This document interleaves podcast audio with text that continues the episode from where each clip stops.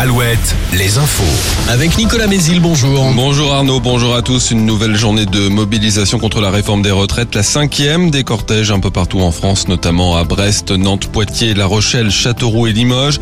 Il devrait y avoir moins de monde dans la rue à cause des congés scolaires. La police attend entre 450 et 650 000 manifestants. Les perturbations devraient se concentrer dans les transports, même si elles seront moins fortes. Par ailleurs, le blocus des universités de Rennes 2 et de Nantes, lancé hier par des étudiants se poursuit ce jeudi. À l'Assemblée, la coalition de la gauche retire plus d'un millier de ses amendements. Objectif débattre de l'article sur le départ à la retraite à 64 ans avant la fin de l'examen du texte vendredi soir. Le groupe Mayenne Lactalis et la société laitière de Cran entendu aujourd'hui par le juge d'instruction en vue d'une possible mise en examen dans l'affaire du lait contaminé.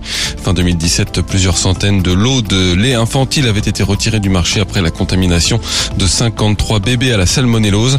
La tour de séchage de l'usine de Cran avait été euh, contaminée par la salmonelle.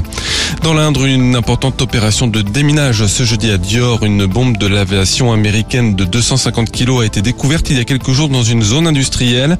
Riverains et entreprises vont être évacués dans un rayon de 400 mètres à partir de 7 heures ce matin.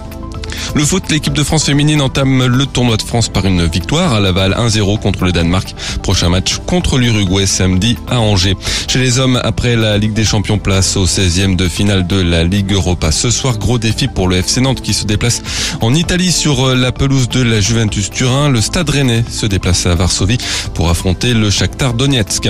En basket, Limoges éliminé de la Coupe de France dès les huitièmes de finale après une défaite de 15 points hier soir contre Bourg-en-Bresse. Chez les femmes, ce sont les quarts de finale de la Coupe de France. Angers joue sur le parquet de Basketland ce soir.